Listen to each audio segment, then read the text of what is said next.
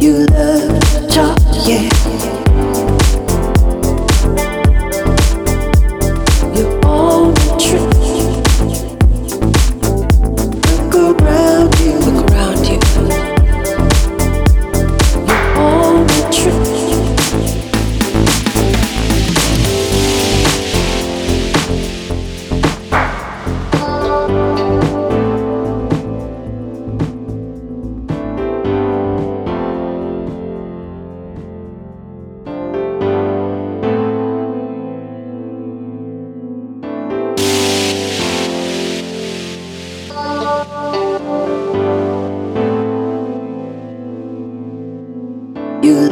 love to talk, yeah.